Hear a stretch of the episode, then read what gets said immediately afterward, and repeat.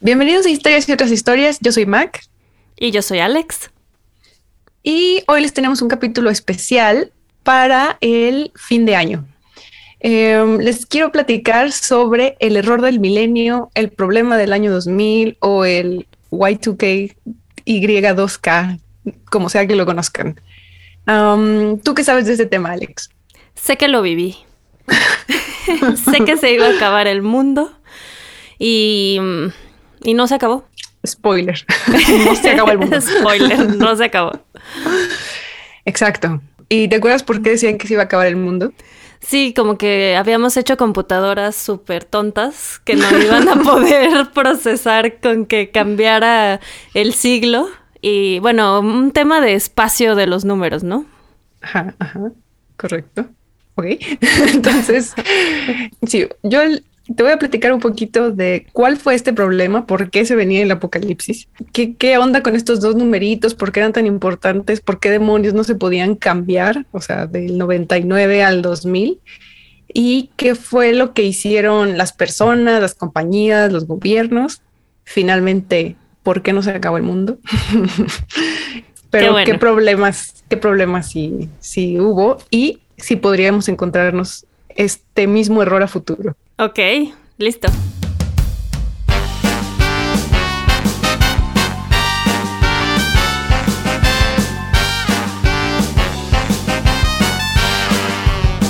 Bueno, como sabes, eh, ahorita nuestra vida depende muchísimo de las computadoras, pero ya en los noventas, no sé si te acuerdas, pero era el, boom. Todo el mundo empezaba a conocer el Internet, todos estábamos en los chats, este, se crearon un montón de programas. me acuerdo de. Me acuerdo del disco de arranque. Ajá. y sí, me acuerdo del momento en el que todo mundo estábamos ya hablando en un chat y nos volvíamos locos durante horas ahí hablando con nuestros amigos lejanos. Pues en esa época, cuando crearon los, los sistemas o los códigos de los programas, em, decidieron que solo iban a darle dos dígitos al año, ¿no? Entonces, así como lo conocemos ahorita, o sea, pones dos dígitos para el día, dos dígitos para el mes y dos dígitos para el año. Entonces, después del 99, que era 1999, seguía el 00 pero las máquinas iban a entender este 00 como 1900 y no como el 2000. Entonces iba a haber un caos mundial porque los aparatos iban a retroceder 100 años, ¿no? En su, en su fecha. Ajá. Entonces, por ejemplo, ah, en un artículo leí una cita de Vanity Fair del 99 que decía esto. Es un instante después de la medianoche, el primero de enero de 2000.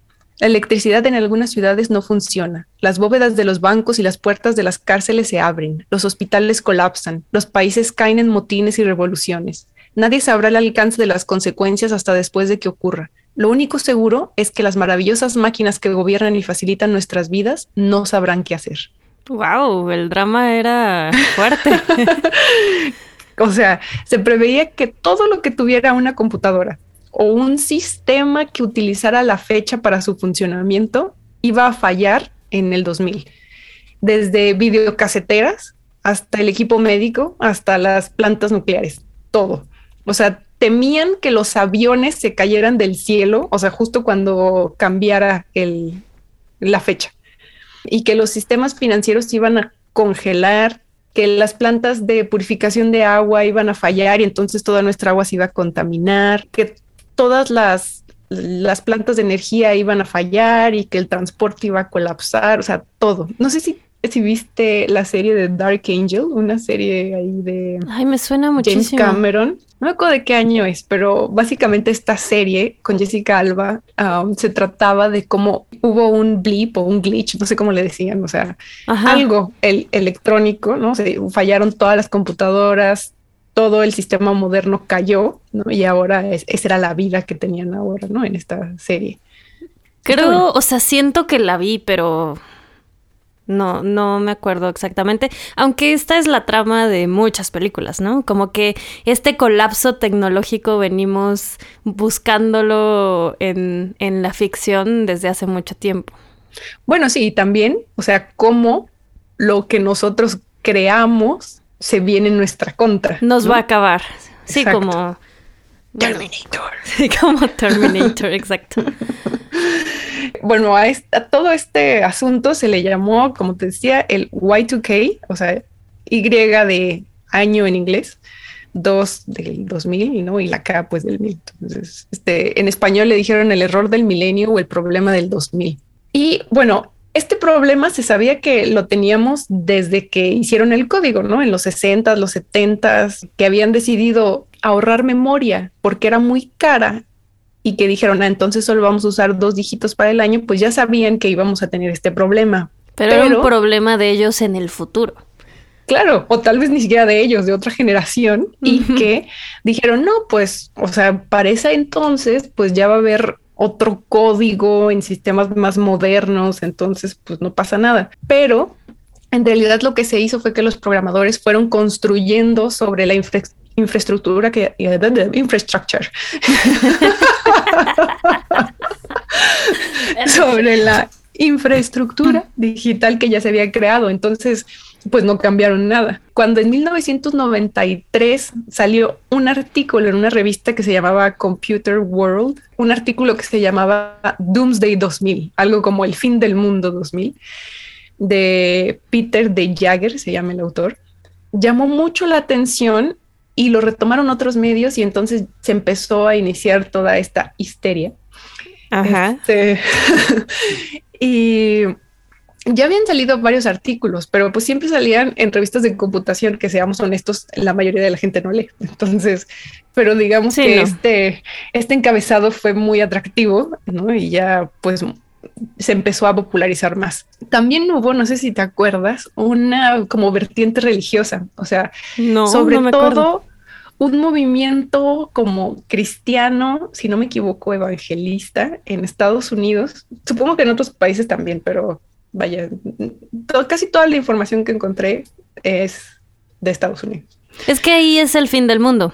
O sea, si algo me ha enseñado las películas es que empieza en Estados Unidos. ahí cae el meteorito. ahí se destruye todo. Y ahí, atacan los aliens. Exacto. Y el presidente nos da siempre un fervoroso discurso que nos enchina la piel, ¿verdad? Y nos une como humanidad en Estados Solo a Estados Unidos. Exacto. Entonces, para seguir propiciando eso, um, decían que el año 2000 se podía interpretar, o sea, como que marcaba el segundo milenio desde el nacimiento de Jesús. Y entonces era el inicio del fin. No me preguntes exactamente dónde lo interpretaron y demás porque no estoy segura, pero por ejemplo hubo un, un reverendo que era muy popular en Estados Unidos que se llamaba Jerry Falwell, que decía que este error del milenio era un instrumento de Dios hecho para sacudir a Estados Unidos antes del juicio final, o sea, sacudirlo y que se acercara de, de nuevo a Dios. A Dios. Y este mismo reverendo sacó un libro que se llamaba Guía Cristiana del Error del Milenio y almacenó comida, almacenó armas, ¿no? Para asegurarse de que no se fueran a meter con los evangelistas. Hubo unos que incluso plantearon que todo este desastre que se iba a armar era un escenario ideal para la llegada del anticristo.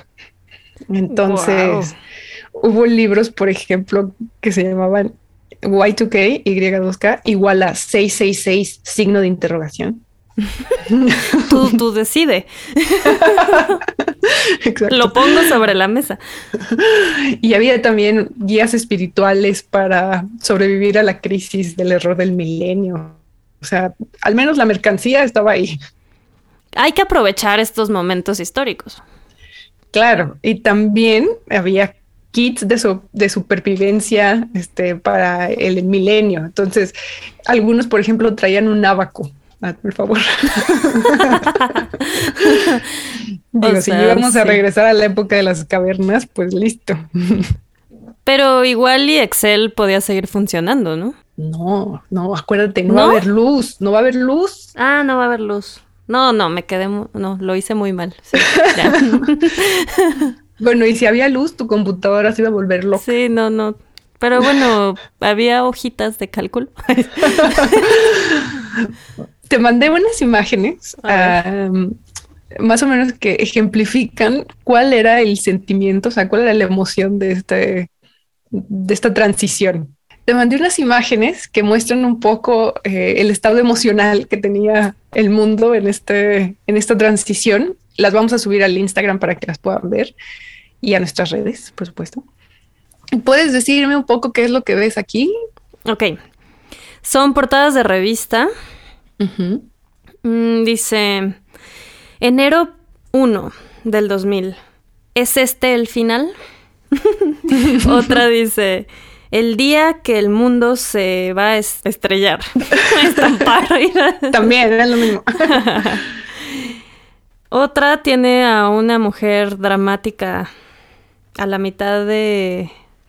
¿No es Jesucristo?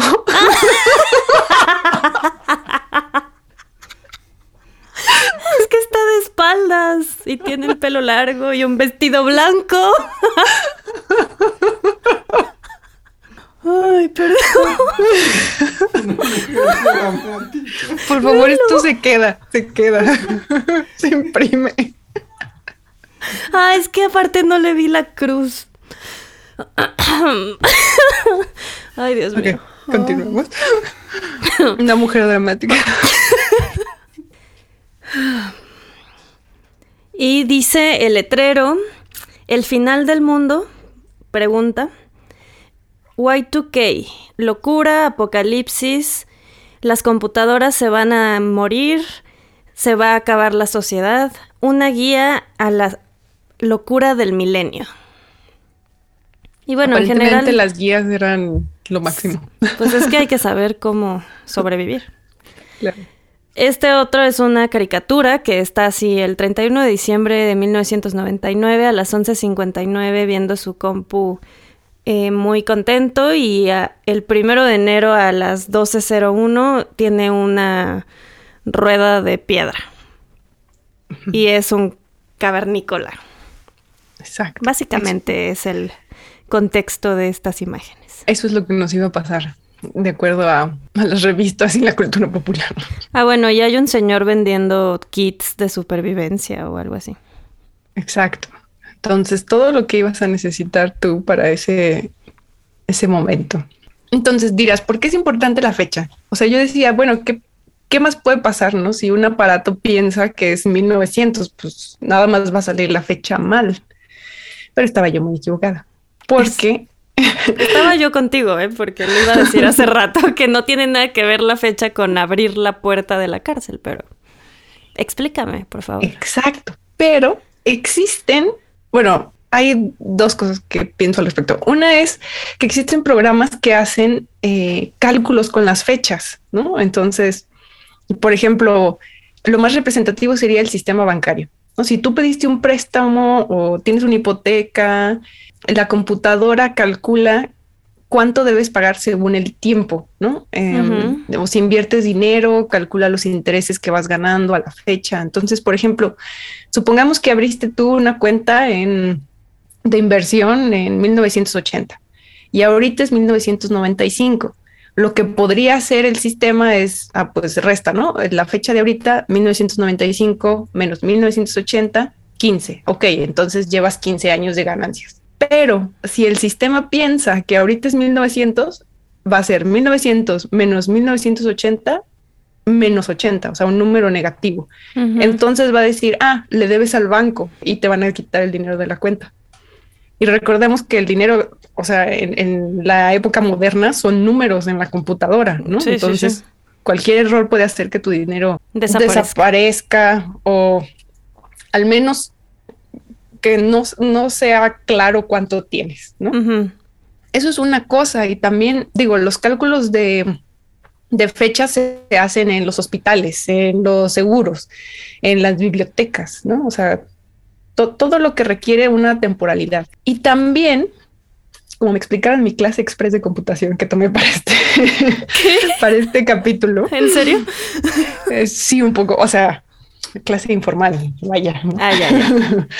Los sistemas anti-hackeo que tienen como, supongamos la cárcel, ¿no? O sea, que, tuviera un sistema anti-hackeo. Cuando hay un error en la continuidad, ¿no? Dice, ah, hay algo mal y pum, algo pasa. Puede ser que se bloquea el sistema, puede ser, o sea, no, lo que esté programado para hacer. Pero entonces, si ve que hay una falla en la continuidad de 1999 y de repente, esas 1900, algo puede pasar, ¿no? Según cómo estuviera, estuviera programado. Entiendo. O sea, y acuérdate que esto eh, también puede afectar cualquier cosa que tenga un, un, sistema donde la fecha importe. Entonces tú dirás, bueno, la videocasetera, ¿qué? Pero pues ahí podías guardar, ¿no? Así de mañana quiero, seguramente esto no lo saben los, los que nos estén escuchando y que sean muy jóvenes, pero antes podías programar tu videocasetera para que grabara programas de la tele. Claro, claro. Sí, no, creo que mucha gente de aquí no. no sabrá ni qué es una videocasetera.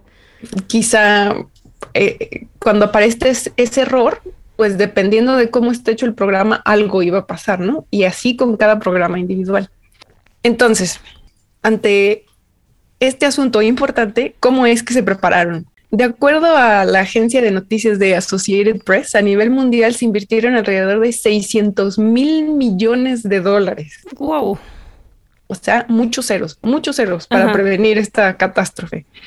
Y Estados Unidos solito invirtió alrededor de 100 mil millones. Es que ahí iba a ser el epicentro, entonces. Por supuesto. Hacía sentido. Entonces, por ejemplo, invirtió 50 millones solo en un cuarto de guerra que iba a monitorear todos los problemas con el error del milenio alrededor del mundo.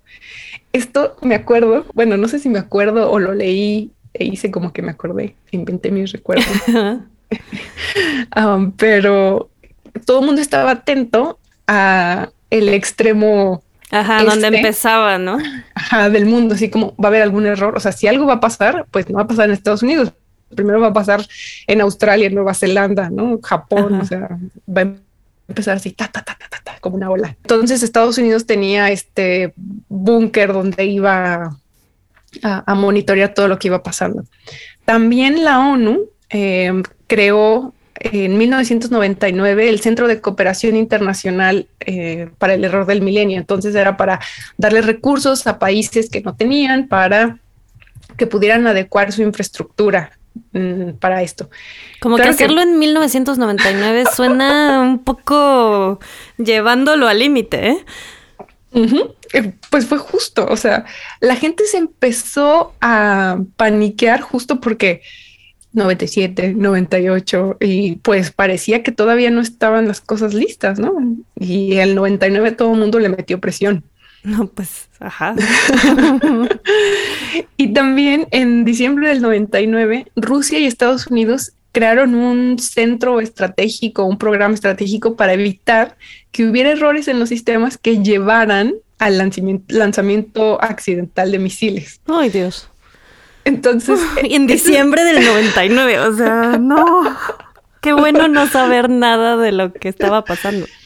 No, no, pero, o sea, empezaron desde antes, pero ya como ahí ya fue lo, último. Hay un artículo, esto lo, leí de un artículo de, de, New Yorker, está muy bueno porque habla de cómo vinieron, vinieron, eh, ándale, yo me siento en Estados Unidos, este, de cómo eh, militares rusos eh, fueron a Estados Unidos eh, para, pues en conjunto, ver cómo lo iban a hacer, planear y lo narra un general, dice que se la pasaron bomba, o sea, se tomaron todas las botellitas del, del minibar, los llevaron a comer, o sea, a gusto.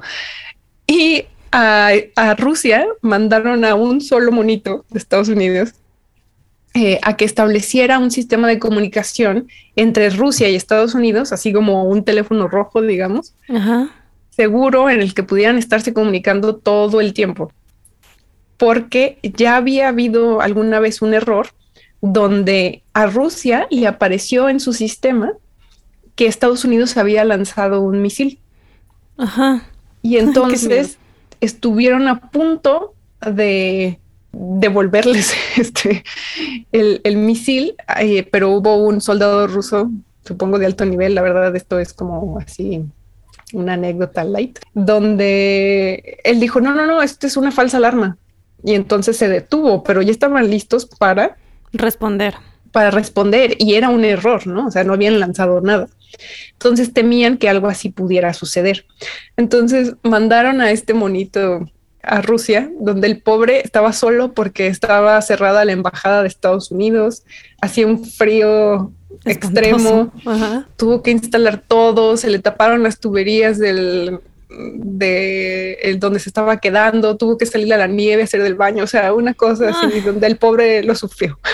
Y acá los otros echando a gusto. Muy bien. Pero logró poner esa, esa línea de comunicación, o sea, era de teléfono. Y por ahí dice el artículo que, o sea, es una línea que estaba pagando Estados Unidos. Entonces la línea permaneció un tiempo más y como la pagaba Estados Unidos, Estados Unidos podía ver con quién se estaba comunicando eh, Rusia, en qué momento, o sea, le sirvió ahí como un... Un poco de espía. Involuntario, pero... O sea, y Rusia dijo, voy a aprovechar esta línea para hablarle a mis amigos. La verdad no sé cómo estuvo. pero, pero sí, pues ya, gratis, ¿qué más da? No, no sé.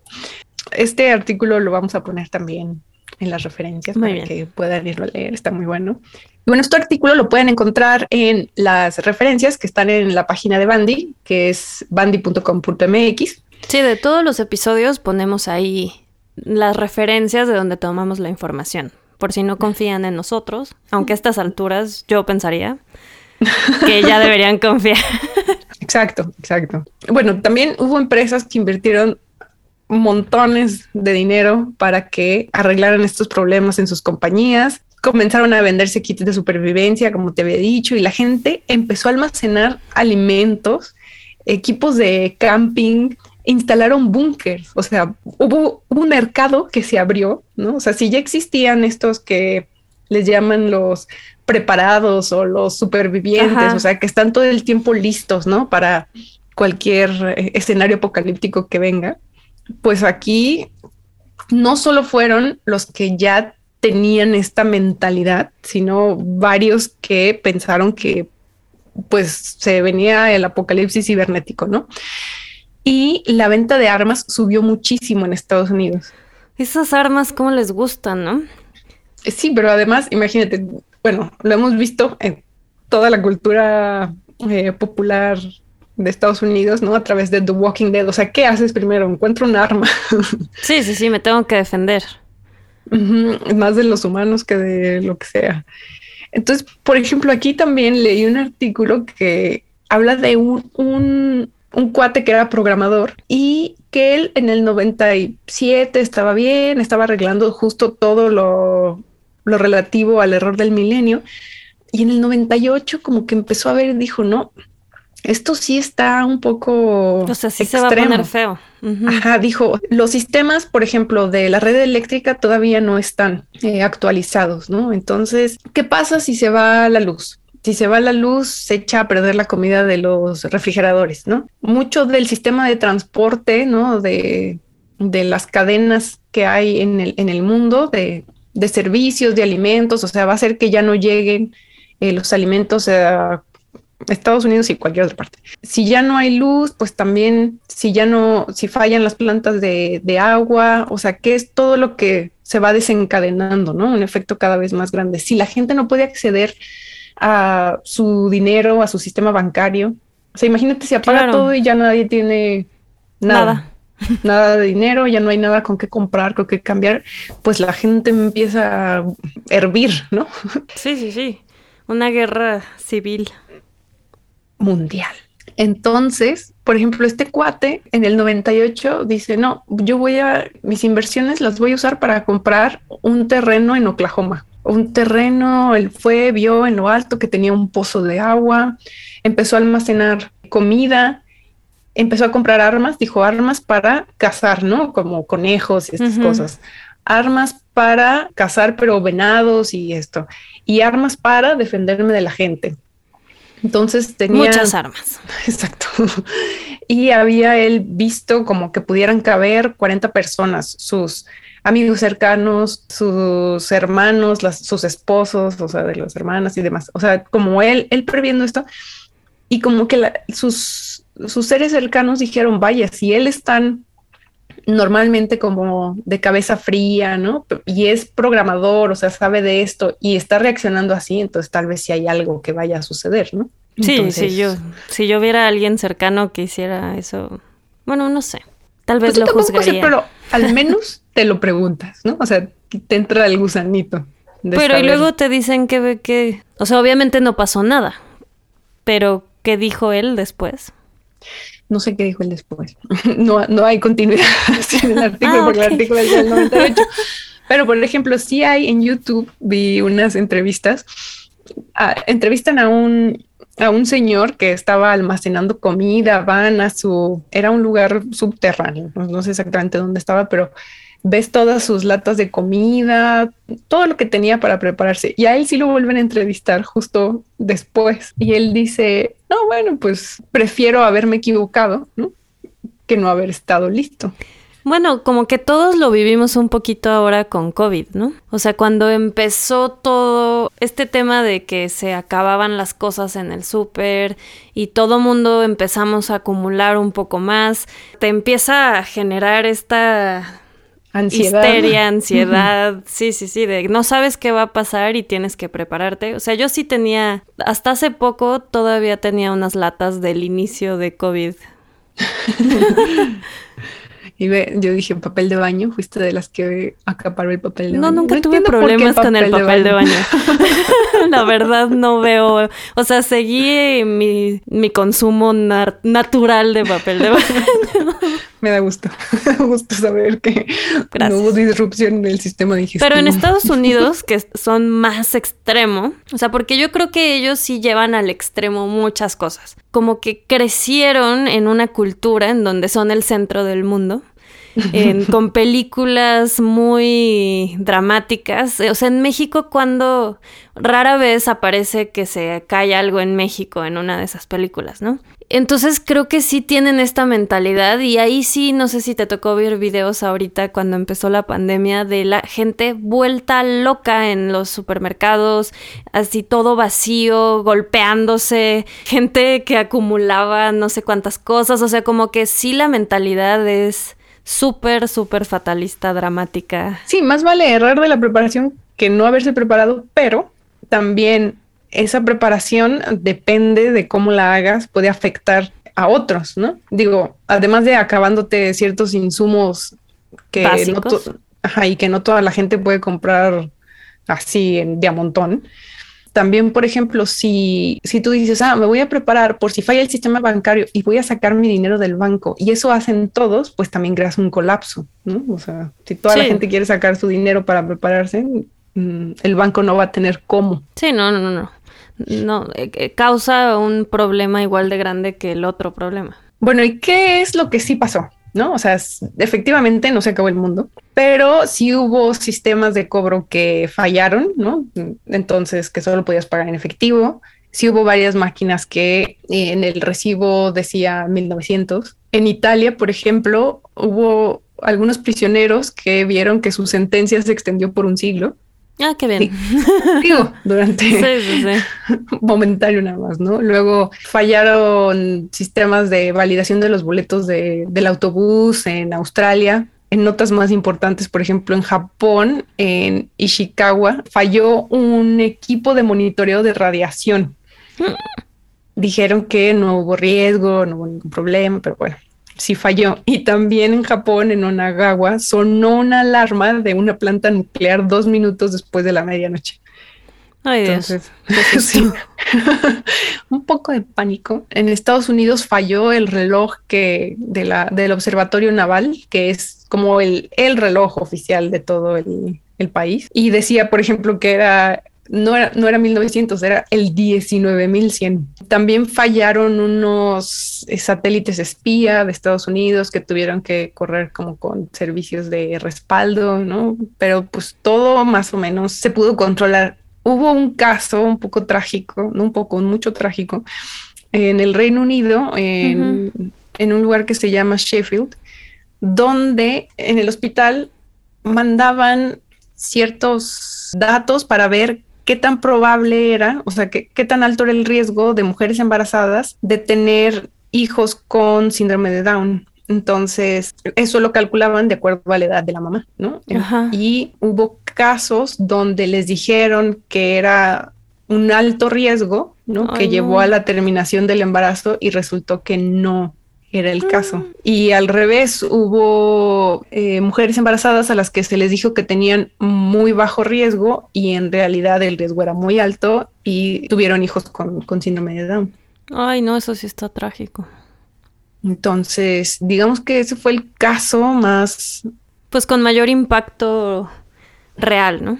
Sí, exacto, que, que encontré, ¿no? La verdad es que, bueno, obviamente no, nunca había investigado de este tema, pero como que me quedé con la idea de que no había pasado absolutamente nada, sino que era todo casi que un invento. Mucha gente eh, se quedó con esa idea y de hecho fue como no pasó nada y todos estuvimos histéricos durante el último año y vaya, pero el argumento contrario es que, bueno, claro que hubo, que hubo pánico, pero como se invirtió tanto dinero y tanto tiempo de gente, de de informática, pues arreglaron todo y por eso no pasó nada, ¿no? Sí, solo creo que no nos dijeron. Ah, bueno. no nos enteramos. No, me enteré. no, sí, en, efecto. Como que era una gran oportunidad de mercadotecnia de cómo salvaron al mundo. Pero bueno. Justo lo que dice este de Jaeger, el que publicó el, el artículo que empezó a detonar mucho, mucho del tema, fue que la única forma de ser un superhéroe es que todo hubiera salido mal y que llegaran los de informática a arreglar todo y entonces ahí sí saldrían como héroes, pero como lo arreglaron antes de que sucediera, entonces ya son unos exagerados, alarmistas. Sí, pues así funciona. Ahora, aquí viene una parte técnica, porque vaya, a mí me interesó saber por qué agregar dos malditos numeritos era tan complicado. Ajá. Por ello tomé mi clase express de computación y me disculpo si no manejo yo el slang de la computadora, ¿verdad? Entonces voy a hacer mi mejor esfuerzo por explicarlo. Tú me dices si estoy enredando todo, ¿no? Porque mi cerebro se tuvo que ampliar para entender esta información. Apreciamos tu um, esfuerzo. Gracias, gracias. A ver, entonces, solo pusieron dos números para el año para ahorrar memoria. Ajá. Y entonces, pues, ¿por qué no añaden más memoria? Y listo, ¿no? Esa fue mi, mi lógica. Ajá. Pero entonces, hablemos de memoria. claro.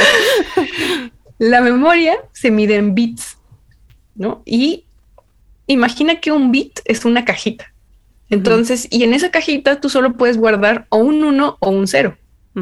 Y ese es el lenguaje de la computadora. Con una cajita tú puedes hacer dos palabras. Una palabra sería un 1 y la otra palabra sería un 0. Solo hay esas dos combinaciones. Entonces, por ejemplo, con dos bits, o sea, dos cajitas, puedes hacer cuatro combinaciones, cuatro palabras y así, ¿no? Y ocho cajitas juntas se les llama un byte, que es como nosotros eh, conocemos que se guardan los archivos, ¿no? ¿Cuánto pesa? Ah, tantos kilobytes, megabytes, gigabytes, ¿no? Entonces, 8 mil millones de cajitas son un gigabyte, por ejemplo. Ajá. Son muchas cajitas. Sí, sí. Ahora, ¿de qué tipo de memoria estamos hablando? En tu computadora tú tienes dos. Una. Una es la que usas para guardar todos tus archivos y tus programas, ¿no? Esta no se mueve. Normal como tu disco, así cuando conectas tu USB o un disco duro. Y tienes otra que le dicen volátil, que ahorita la conocemos como memoria RAM, ¿no? Siempre que estás buscando tú una, comprar una compu, ahí dice, ah, tanto de memoria y tanto de memoria RAM. Esta memoria volátil es la que usas cuando estás ejecutando un programa. Entonces, por eso tu compu se vuelve loca cuando abres muchos programas al mismo tiempo, ¿no? No tiene la memoria suficiente para tener todo eso abierto, se vuelve loca. Y entonces esta es la memoria que nos importa, porque es una memoria muy rápida, que tiene que ser muy eficiente y además es muy cara. Así que tú tienes que ahorrar todos los bits que puedas. Bueno, al menos en esa época era lo que parecía primordial, ¿no? Es como, escuché una analogía que era como el Twitter, ¿no? Que antes tenías solo... 140 y... 140. 144. 144. Bueno, alrededor. Más menos cuatro. para escribir lo que querías decir, ¿no? Entonces tenías que pensar muy bien lo que querías decir. Entonces justo eso es lo que hacían los programadores. Decían, si me puedo ahorrar yo dos cajitas para, para la fecha, pues eso hago, porque yo tengo que hacer que la computadora pueda correr mi programa eficientemente. Entonces. Hasta aquí muy claro. Ahora, cuando tú haces un programa, el código de un programa, necesitas ponerte de acuerdo con la máquina. Tú le vas a decir cómo le vas a explicar lo que quieres que haga. Entonces, le vas a decir, por ejemplo, yo te voy a dar instrucciones de 32 cajitas, de 32 bits, y le vas a decir qué vas a poner en cada cajita. Entonces le vas a decir, ah, en estas dos primeras cajitas te voy a poner la fecha. En las cajitas de después te voy a poner, no sé, otra cosa y así, ¿no? O sea, le vas a decir siempre dónde va a estar cada información. Entonces le estás dando las reglas, las reglas de este código y así vas a escribir todo el programa. Y si tú quieres añadir dos numeritos más para el año, todas tus instrucciones de 32 cajitas tienen que cambiar. Ya, ya no pueden tener 32 cajitas, tienes que ampliar todas. Sí, sí. Son líneas y líneas y líneas de código. Y además, esas instrucciones son complejas, ¿no? Están entrelazadas. Por ejemplo, cuando tú haces copy-paste, copiar, pegar, una instrucción puede ser, en ese entonces, ve a esta cajita, busque este dato y pégalo aquí. Pero como tú ya habías acomodado todo para que, o sea, en esas 32 cajitas, pues se te movió, ya no está ahí. Entonces también mm, tienes que volver a decirle dónde está cada cosa, volverla a acomodar y problemas como esos había muchísimos según el tipo de programa y las reglas de comunicación que hubieras tú establecido. Y entonces prácticamente tenías que volver a hacer toda la arquitectura del código. No era nada más así como, ay, pues agrégale dos. Era un trabajo que llevaría muchísimo tiempo y dependiendo de la complejidad del sistema, ¿no? Una cosa es un procesador de texto y otra cosa es todo el sistema bancario. Que la verdad pasó en el momento indicado, porque todavía en el 2000 no todo dependía de sistemas de computadora. O sea, del 2000 para acá, la cantidad de cosas que, que se han movido a eso son infinitas, ¿no? Lo bueno es que, según me informan, este, las nuevas, eh, los nuevos programas que están haciendo y las nuevas computadoras y todos los sistemas pues ya tienen previsto esto, ¿no? Entonces se empezó a programar diferente. Pero... Digo, no creo eh, que llegamos, lleguemos a volver a tener este problema tú y yo. Tan, tan, tan. Permíteme decirte que bueno, ahorita voy a, voy a, dejar una pausa dramática al respecto, pero primero te quiero decir cómo lo arreglaron. Lo arreglaron con algo que en inglés le dijeron windowing. No supe cómo traducir, o sea, ventaneando como el programa, no sé. Pues sí, sí es como ventaneando. Y le, que básicamente a que le decían, era como un parchecito que le decían a la computadora, mira, si hay un número abajo de 20, tú asume que es el año 2000 y si hay un número arriba de, 20, asume que es el año 1900. Entonces, eso estaba muy bien hasta llegar al año 2021, ah, que, o sea, solo retrasaron el, error una década, ¿no? Mm, dos. ¿Una década? No. Dos. bueno, dos. Son dos. Um, uno más uno. Entonces, vaya, sí hubo unos que resolvieron el problema asignando cuatro números para el, cuatro dígitos para el año, pero otros hicieron esto. Y entonces, para el 2021 hubo otra, otros problemas de los que seguramente ni nos enteramos, pero por ejemplo, fallaron parquímetros en Nueva York y fallaron trenes en Alemania, ¿no? Entonces, lo único que hicieron fue ganar tiempo y claro, este parche lo puedes seguir cambiando, ¿no? Y le, sigues diciendo qué es lo que debe de entender. Y hay otro problema que va a venir para el 2038. este se llama el error del 2038. Ah, Mucha creatividad aquí. Digamos, no es tan importante como el, el, que sucedió, pero hay unos sistemas, unos programas que usan la representación del tiempo llamada POSIX. Mm, no me preguntes exactamente, solo te puedo decir que Son dispositivos, por ejemplo, basados en Linux o iOS, o sea, Mac. Entonces, ah, por ejemplo, va a haber teléfonos que van a estar afectados por este error. Y este tipo de sistema operativo toma como que el año cero, o sea, empieza a contar del año cero las fechas y ese año cero es el primero de enero de 1970. Y entonces la memoria se les va a acabar el 19 de enero del 2038. Entonces... Estamos tan avanzados y, se les va a acabar. Pero bueno, sí, sí, y quiero creer que, por ejemplo, varios de estos dispositivos son celulares, ¿no? Espero que para el 2038 quizá ya haya muy pocos de ellos en el mercado. Pero sí, a lo mejor va a ser de todos los que todavía tengan iPhone 5, ya lo tienen que dejar de usar. sí, y no sé, o sea, supongo que también va más allá de em, celulares, pero no estoy, no estoy segura. Pero el chiste es que habrá en el 2038 otro asunto de menor em, impacto, pero similar. Mm, interesante.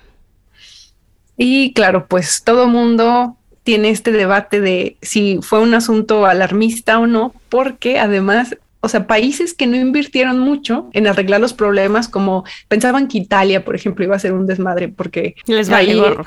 Sí, y ellos ahí dijeron, no, pues no pasa nada. O sea, sí vamos a detener los trenes, ¿no? Como de medianoche para que, por si, por si las, pero, eh. Y también Alemania no invirtió mucho pero tuvieron más o menos la misma cantidad de fallas que aquellos países que invirtieron un montón. Entonces, ahí queda la duda. Y esta fue la historia de cómo no se acabó el mundo en el 2000. Todo porque vamos a pasar al 2022. Exacto. Me quedé pensando, ¿qué dijo? No, no era temático. sí, sí, pero mi cerebro no pudo procesar los numeritos. los dos como te, que te fallan. Dos mil, sí, ¿verdad? Ah, y pensar que yo era buena en matemáticas. Eran otros tiempos. Claro.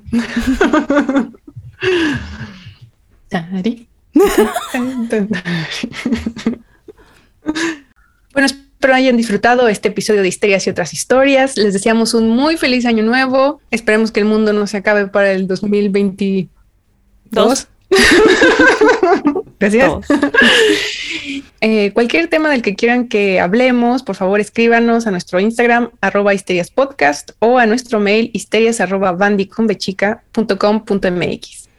Y nos volvemos a escuchar en el próximo año para una segunda temporada de Histerias y otras historias.